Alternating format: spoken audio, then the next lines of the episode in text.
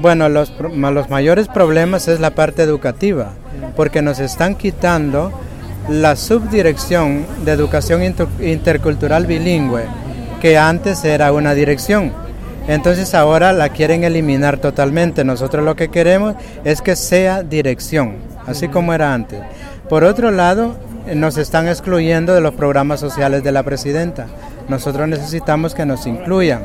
Por otro lado, existe infiltración política a lo interno de las organizaciones indígenas desde los funcionarios públicos, en el caso de educación, la Secretaría de Educación y la Secretaría de Gobernación y Justicia. Entonces queremos que estas cosas se traten como tal. Nosotros somos pueblos indígenas y tenemos una diferencia que no somos iguales con el pueblo ladino en Honduras. ¿Cuáles son los pueblos que hoy han venido aquí a Presidencial? Aquí hemos estado hoy el pueblo Chortiz, el pueblo de habla inglesa, isleño, los misquitos, los lencas, eh, los nahuas y los Chortiz. Esos son los que hemos estado. Hacen falta unos tres pueblos, pero que se van a integrar en los próximos días. ¿Qué tal la reunión que tuvieron con el señor Roberto Sánchez?